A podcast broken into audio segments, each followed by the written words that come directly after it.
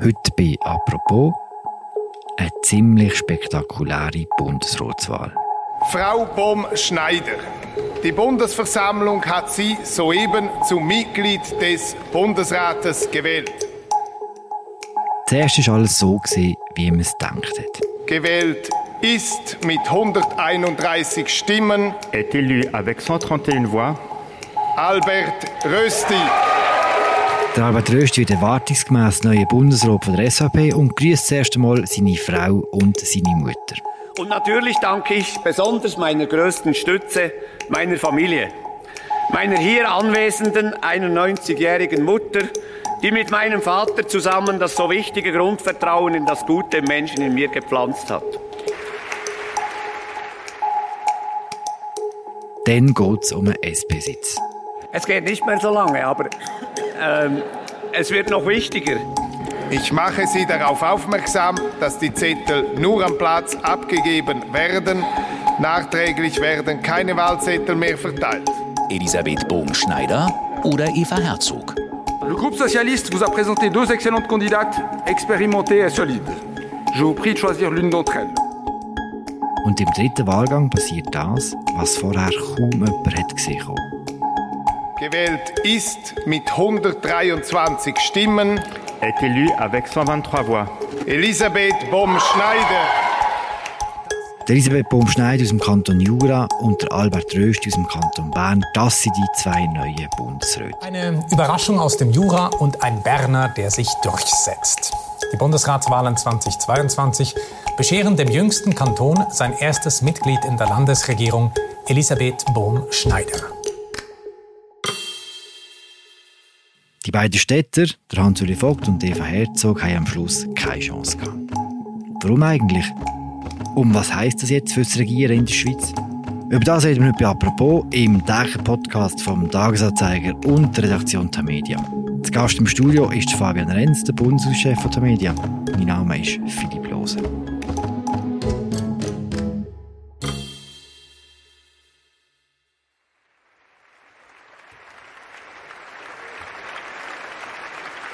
Fabian, nimm es mit ins Bundeshaus, nimm es mit in die Wahlen. Zuerst ist ja alles genau nach Plan gelaufen. Jawohl, die Bundesratsvakanzen die laufen äh, immer so ab, dass zuerst einmal die Abtretenden verabschiedet werden vom amtierenden Nationalratspräsident oder der Nationalratspräsidentin, in dem Fall ein Präsident, der Martin Candinas, mit dem Nationalrat aus dem Kanton Graubünden.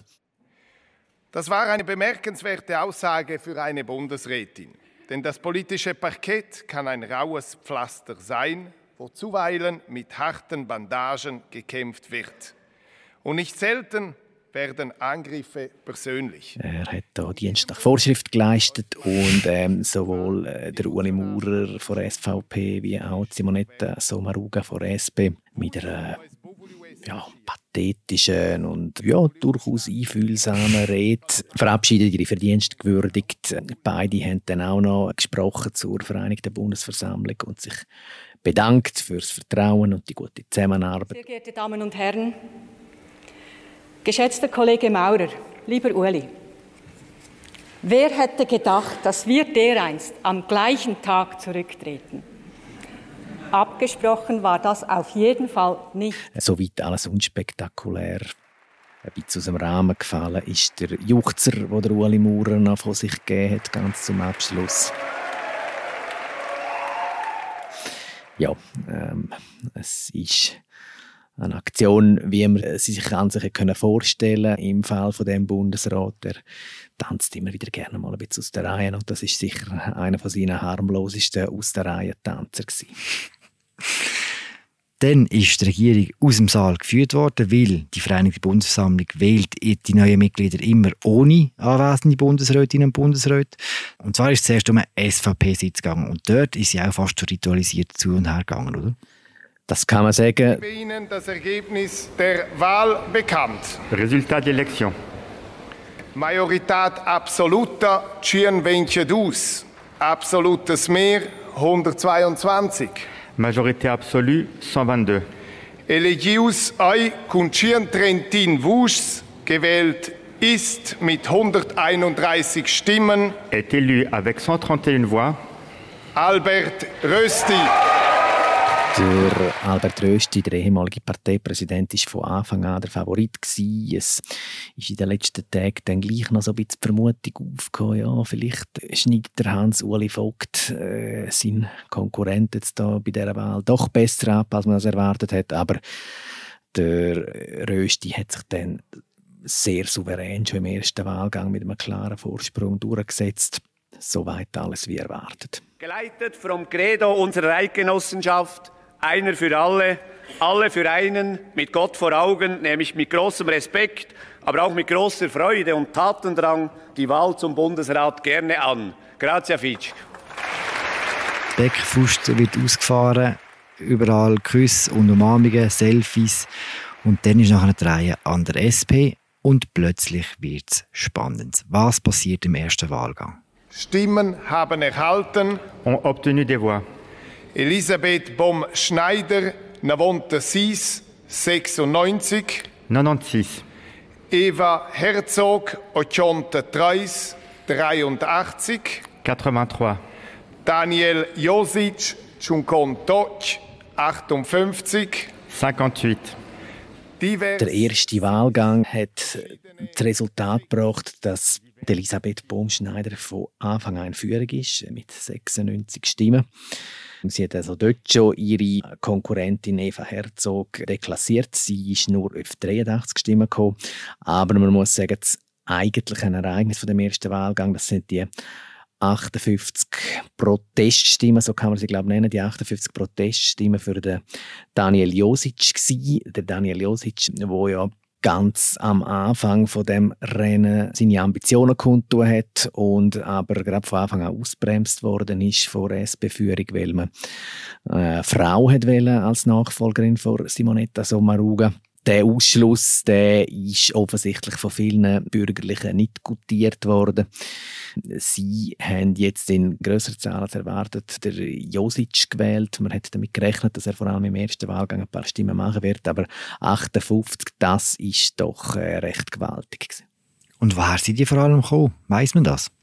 Also wissen wäre übertrieben, weil es ist äh, keine Wahl und es sagt längst nicht jeder offen, was er oder sie stimmt.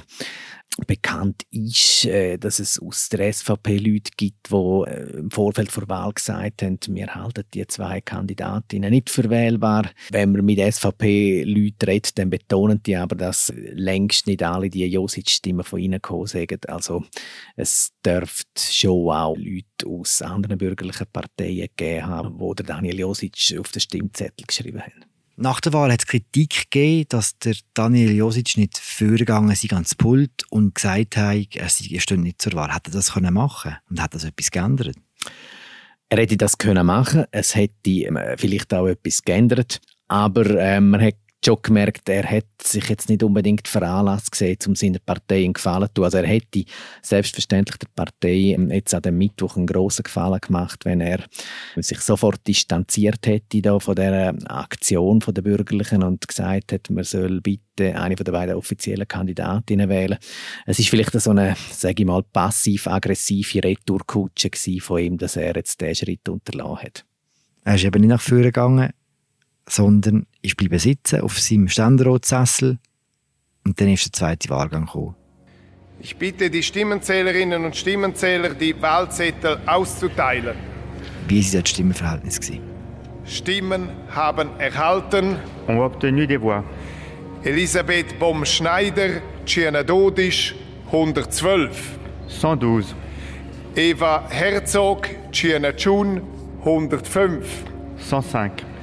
Daniel Josic, 28, 28. 28. Ja, das ist jetzt eben spannend, oder? Man hat im Vorfeld damit gerechnet, dass es im ersten äh, Wahlgang irgendwelche Aktionen, irgendwelche Spiele geben könnte. Und die allermeisten sind davon ausgegangen, ab dem zweiten Wahlgang kehrt dann Normalität ein. Normalität äh, in dem Sinn, dass die, die im ersten Wahlgang vielleicht der Josic oder irgendjemand anderes gewählt haben, dann umschwenken und ihre Stimme der Favoritin, der Eva Herzog, geben. Aber das ist eben so dann nicht passiert. Also im zweiten Wahlgang ist Elisabeth Baumschneider in Führung geblieben mit 112 Stimmen. Das ist unter dem absoluten Mehr gewesen, also das hat er noch nicht gelangt. Aber aber sie ist weiterhin vor der Eva Herzog gelegen, die sich ein bisschen können verbessern von 83 auf 105 Stimmen, aber immer noch ja, doch äh, einigermaßen deutlich hinter der Baumschneider. Und auch der Daniel Josic hat noch immer 28 Stimmen gemacht, also die Normalisierung in Anführungs- und Schlusszeichen, mit der viele im Vorfeld gerechnet haben, die ist dann eben so nicht eingetreten. Und dann ist es spannend geworden, weil dann ist plötzlich haben wir das Gefühl gehabt, es könnte wirklich länger auch für die Baumschneider. Ich bin ganz ehrlich, ich habe auch nach dem zweiten Wahlgang noch nicht geglaubt, dass es für sie lange wird, aber es ist äh, doch offensichtlich gewesen, dass sie ein sehr gutes Resultat wird machen, Baumschneider. Und so ist es gewesen, oder? So ist es gewesen. Es hat der Elisabeth Baumschneider im dritten Wahlgang dann gelangt mit 123 Stimmen. Das ist punktgenau das absolute Mehr. Das knappstmöglichste Resultat, aber es ist eine vollgültige Wahl und es sind mehr Stimmen, als es Stefan Herzog dann letztendlich gemacht hat, sie ist dann auf 116 Stimmen gekommen. Frau Bohm-Schneider, die Bundesversammlung hat Sie soeben zum Mitglied des Bundesrates gewählt. Ich gratuliere Ihnen zu Ihrer Wahl und bitte Sie, ans Rednerpult zu treten, das haben Sie bereits gemacht, und zu erklären, ob Sie die Wahl annehmen, Frau Bundesrätin. Merci infiniment, Monsieur le Président du Conseil national. Geschätzte Kolleginnen, Sie haben immer und Kollegen, Sie haben immer gedacht, ich sei nur charmant. Also ich bin sicher charmant, ich bin ehrlich, aber ich kann wirklich sehr ernst arbeiten und das möchte ich wirklich machen mit euch allen. Und jetzt, ich nehme die Wahl an. Merci beaucoup. Kann man jetzt im Nachhinein sagen, wer am Schluss Baumschneider in den Bundesrat gewählt hat? Elisabeth Bohm-Schneider hat in den Hearings am Dienstagabend sehr gut abgeschnitten bei der SVP. Das ist auf den ersten Blick überraschend, weil sie gilt an sich als die Linker von diesen beiden Kandidatinnen. Aber sie hat dort sehr viele Punkte machen in der SVP-Fraktion. Einerseits hat sie den landwirtschaftlichen Background, wo ihre bei ihrer SVP, wo bekanntlich einen Haufen Bauern, Bäuerinnen in ihren Reihen hat, der hat ihr dort geholfen. Andererseits ja, hat sie ein relativ erfrischendes, offen, ehrliches Wesen. Also jedenfalls wirkt sie so im direkten Kontakt. Dort hat sie der Eva Herzog offensichtlich etwas voraus. Jedenfalls also aus der SVP sind relativ viele Stimmen für sie und wie man gehört auch aus der Mittepartei, also der früheren CVP. Es gibt Leute aus der Mitte-Fraktion, die sagen, zwei Drittel haben dort äh, für Bohm Schneider gestimmt. Wie gesagt, überprüfen kann man das natürlich nicht. Das ist eine geheime Wahl gewesen, aber es scheint mir plausibel, dass ein Großteil von ihrem Support jetzt außerhalb mal von SP, wo sie natürlich auch eine große Unterstützerbasis hat, dass der aus der Mitte und der SVP gekommen ist. Ein bisschen Einblick in das erfrischende hat es ja gerade gegeben, wo sie die Wahl angenommen hat. Je devrais avoir une phrase en italien qui n'est pas sur mon discours. Mi dispiace, non puedo, je ne peux pas dire ma phrase, je ne l'ai pas. Ah je, je peux remercier, grazie. Bon. Interessant ist nicht nur, wie Elisabeth Baumschneider und der Arbeiterrösti gewonnen haben. Interessant ist auch, wie Eva Herzog und Hans-Uli Vogt verloren haben. Die beiden Städter haben verloren gegen zwei Kandidatinnen und Kandidaten, die auf dem Land aufgewachsen sind, die vertreten sind für die ländliche Schweiz. Jetzt haben wir im Bundesrat eigentlich niemand mehr, der aus einer grossen Stadt kommt. Ist das ein Problem, Fabian? Ob man das als Problem betrachtet oder nicht, ist natürlich Ansichtssache, aber es ist zunächst einfach mal eine ganz äh, evidente Tatsache. Also Karin Keller-Sutter kommt aus der Stadt Wil. Das ist so ein mittelgrosses äh, Städtchen dort in den Ausläufer vom Toggenburg. Die Viola Amherd kommt aus der Kleinstadt Brig und ansonsten haben wir eigentlich ausschließlich äh, Vertreterinnen und Vertreter vom Land, wobei drei von den sieben Mitgliedern vom künftigen Bundesrat einen explizit landwirtschaftlichen Hintergrund haben. Also der Albert Rösti, Frau Bohm-Schneider und der Guy Parmelin sind der Landwirtschaft aufgrund von einer Biografie sehr eng verbunden. Also das Übergewicht vor ruralen Schweiz über die städtische Schweiz Das ist absolut evident jetzt im Bundesrat. Und ich gehe davon aus, dass das diskutieren geben wird. Ja. Ich persönlich finde es ein Problem. Ich habe das auch entsprechend kommentiert. Frau Bohm-Schneider äh, findet es kein Problem, sagt sie jedenfalls. So hat sie es gesagt an ihrer Medienkonferenz nach der Wahl. Sie sieht sich als Brückenbauerin. Auch der Albert Rösti betont, er hat auch eine Zeit lang in Zürich gewohnt und geschafft und so. Also sie trauen sich zu, die Brücke zu schlagen. Aber es ist relativ klar, dass sie grundsätzlich Vertreter der ländlichen Schweiz sind. Also ich, ich, will zulassen äh, und ich will äh, zeigen, dass man nicht nur vom Land oder von der Stadt ist, dass man wirklich für die Schweiz ist. Und es gibt so viele Probleme jetzt also mit dem Krisenmangel, mit dem Krieg in Ukraine und so, dass es vielleicht nicht so wichtig ist, dass es vielleicht eine Zeit lang drei, äh, vier lateinische im Bundesrat ist machen ja in guten Treuen das, was, was sie als das Beste empfinden für das Land. Aber was das ist, ist natürlich auch vorprägt von, von der eigenen Herkunft, von dem eigenen Lebensumfeld. Und ich finde es schon äh, ein Nachteil für die städtischen Regionen und für die Schweiz insgesamt, wenn eben die, die städtische Perspektive im Bundesrat nicht selber gelebt wird und so weniger vorkommt. Also die Enttäuschung speziell natürlich in Basel ist recht groß gewesen, wie man jetzt hier beim äh, Lukas Engelberger gehört, der ja national bekannt worden ist als oberster Gesundheitsdirektor. Die Städte selber haben auch e-, eher enttäuscht gewirkt, so wenn man jetzt zum Beispiel Fabio Molina zulässt, im SP-Nationalrat. Fürs Land wäre es doch wichtig, dass man den Kurs in diesen grossen Fragen unserer Zeit, Klimaschutz, Kaufkraft, Europa, äh, kann lösen im Interesse von allen Menschen in dem Land, eben insbesondere auch von den Städterinnen und Städtern.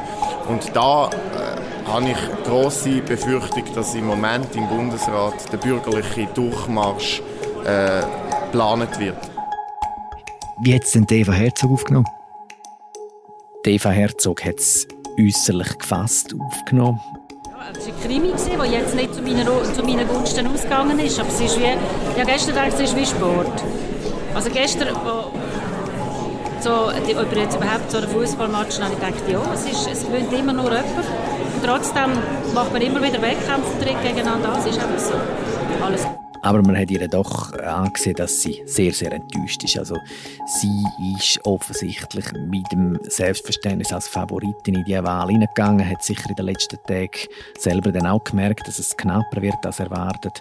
Aber mit dieser Nichtwahl hat sie kaum gerechnet und ich denke schon, es ist eine grosse Enttäuschung für sie. Wenn wir noch kurz bei dem Stadt-Land-Thema bleiben, ändert denn in der Politik vom Bundesrat tatsächlich etwas Inhaltliches, wenn es jetzt keine Vertreterin oder Vertreter mehr von der Stadt hat? Oder ist das ein bisschen ein Streit um nichts? Das bleibt abzuwarten und ich gehe davon aus, dass es auch nicht so einfach sein wird, das in jedem Fall immer dingfest zu machen. Oder? Aber Tatsache ist, der urbane Blick, der fehlt. Also die, das Bewusstsein von diesen spezifisch urbanen Problemstellungen, das ist jetzt wie nicht präsent im Bundesrat und das wird sich sicher in der einen oder anderen Form auswirken, wenn es auch eher die Ausnahme bleiben wird, dass man jetzt wird sagen können, das und das ist jetzt nur, weil ähm, kein Städter im Bundesrat drin ist. Wie konkret die Politik sich ändern wird, das sehen wir eben erst in den nächsten Monaten und Jahren. Was passiert denn jetzt in dieser Woche noch mit den neuen Bundesräten, den beiden? Also für die zwei neu gewählten Mitglieder vom Bundesrat ändert sich sehr, sehr viel in den nächsten Wochen. Also die treten in ein neues Leben ein, oder? Und in einem knappen Monat müssen die ein Amt mit sehr, sehr viel Verantwortung übernehmen. Also man muss sich das mal vorstellen, oder? Normalerweise hat man so Kündigungsfristen von drei Monaten, oder wenn man so einen normalen Angestellten ist und in ein anderes Angestelltenverhältnis reinwechselt. Jetzt bei diesen zwei ist es so, dass sie für ein viel wichtigeres, viel anspruchsvolleres Amt auch als ein normaler, durchschnittlicher Angestellter-Job müssen sie sich jetzt rüsten in einer sehr, sehr kurzer Zeit. Also sie müssen wirklich ihr Leben in verschiedener Hinsicht umstellen. Sie kriegen ein neues Mobiltelefon, das mit Sicherheitsvorrichtungen ausgestattet ist. Sie müssen jetzt sich in einer sehr, sehr kurzer Zeit einschaffen in die Dossiers, die sie dann als Bundesrätin oder Bundesrat werden betreuen müssen. Und das ist vielleicht sowieso der wichtigste Termin, wo jetzt für sie ansteht. Der ist nämlich gerade an dem Donnerstag. Da wird jetzt entschieden in einer sehr speziellen, sehr intimen, sehr besonderen Sitzung vom Bundesrat, welches Departement sie kriegen. Also nicht nur sie, sondern auch die amtierenden Bundesrätinnen und Bundesräte ähm, stehen vor der Frage, ob sie das Departement wechseln wollen. Das wird jetzt der Donnerstag entschieden. Das entscheidet sie ganz unter sich. Da ist niemand als Zeugin oder Zeuge zugelassen, nicht einmal das Personal, das sonst bei den normalen Bundesratssitzungen auch noch im Bundesratszimmer sitzt. Normalerweise findet die Verteilung erst am Freitag nach der Wahl statt. Das mal schon einen Tag früher. Warum? Das ist ein Entscheid vom Bundespräsident Ignazio Cassis. Er will damit offensichtlich verhindern, dass das passiert, was das letzte Mal bei der Doppelvakanz passiert ist, wo Karin Keller-Sutter und Viola Amherd gewählt worden sind. Dort hat man die Departementsverteilungssitzung wie eigentlich üblich am Freitag nach der Wahl gemacht. Es ist dann aber so gewesen, dass man sich nicht einig geworden ist äh, bei der ersten Besprechung. Dann anfangs vor Folgewoche neue Besprechung angesetzt hat und über das Wochenende ist dann wahnsinnig viel losgegangen an Lobbying und an Beeinflussungsversuchen und so. Dem will der Bundespräsident Cassis jetzt vorbeugen, indem er die Sitzung schon am Donnerstag durchführt mit dem Freitag als Reservetermin, wenn es jetzt auch einmal zweite Sitzung sollte brauchen die ganze Diskussion um die Departementsverteilung ist bis jetzt immer geführt worden unter der Prämisse, dass Eva Herzog gewählt wird. Jetzt ist neu Elisabeth Baum-Schneider im Amt. Wenn du jetzt müsstest röteln wo kommen die beiden Neuen an? Ja, also nachdem wir Journalistinnen und Journalisten die Wahl vor Elisabeth Baumschneider ja nicht korrekt vorhergesagt haben, wäre es fast ein bisschen vermessen, wenn jetzt da äh, punktgenaue Prognosen abgeben werden, welches Departement kriegt es gibt gewisse Gerüchte, oder? Also das ist etwas, wo die Bundesräte auch immer sehr, sehr für sich behalten, allfällige Wechselgelüste. Also es ist ja so, dass so nach einem ungeschriebenen Gesetz darf der Amtsälteste, das ist in dem Fall der Alain Berset, das erste Mal einfach seine Ansprüche bekannt geben. Es heißt, er aspiriere auf das Aussendepartement, also das Departement, wo im Moment vom Ignazio Cassis geführt wird. Ja, man sagt auch, die Bundesrätin Karin Keller-Sutter vor FDP die Welle wechseln vom Justizdepartement, wo sie jetzt führt, ins Finanzdepartement, wo jetzt äh, frei geworden ist durch den Rücktritt vom Bundesrat Ueli Maurer. Es ist nicht so leicht zu verifizieren, inwiefern die Gerüchte denn wirklich wahr sind und vor allem, äh, auch wenn sie wahr sind, heißt das noch nicht, dass es innerhalb vom Siebner Gremium dann effektiv auch eine Mehrheit gibt oder für so einen Rostschaden. Also man kann davon ausgehen, dass der Albert Rösti sicher großes Interesse hat am Umwelt-, Energie- und Kommunikationsdepartement vor Bundesrätin Sommaruga, wo jetzt frei wird. Er ist in den letzten Jahren im Parlament spezialisiert auf ähm, Dossiers aus dem Departement. Die Elisabeth Baumschneider ist so ein bisschen Wundertüten. Also sie hat jetzt nie so thematische Schwerpunkte im engeren Sinn wie der Albert Rösti sichtbar werden lassen eingehen, jetzt mal davon aus, so wie sie auftreten ist im Vorfeld, wird sie sich zurückhalten, damit Ansprüche anzumelden und dann vielleicht halt nehmen, was man ihr zuweist, was jetzt in konkret bedeuten könnte, dass man ihr das Justizdepartement gibt, die tendenziell nicht so ein beliebtes Departement ist und noch gern mal der Neugewählte zugeschoben wird und vor allem eben, es heisst, Karin Keller-Sutter aspiriere auf einen Wechsel. Aber das wird man sehen, das wird sich vielleicht schon am Donnerstagnachmittag geklärt haben und sonst wegen am Freitag. Wie immer, Überraschungen sind nicht ausgeschlossen. Fabian, danke für das Gespräch. Danke dir, Philipp. Wer noch mehr hören und wissen über die Bundesratswahl, dem empfehle ich sehr herzlich das aktuelle Politbüro, wo es auch um die Wahl von Elisabeth Baumschneider und dem Albert Rösti geht. Ich habe geschwätzt mit dem Fabian Renz, dem Bundeschef von Media, über die aktuelle Wahl. Wir hören uns morgen wieder. Ciao zusammen.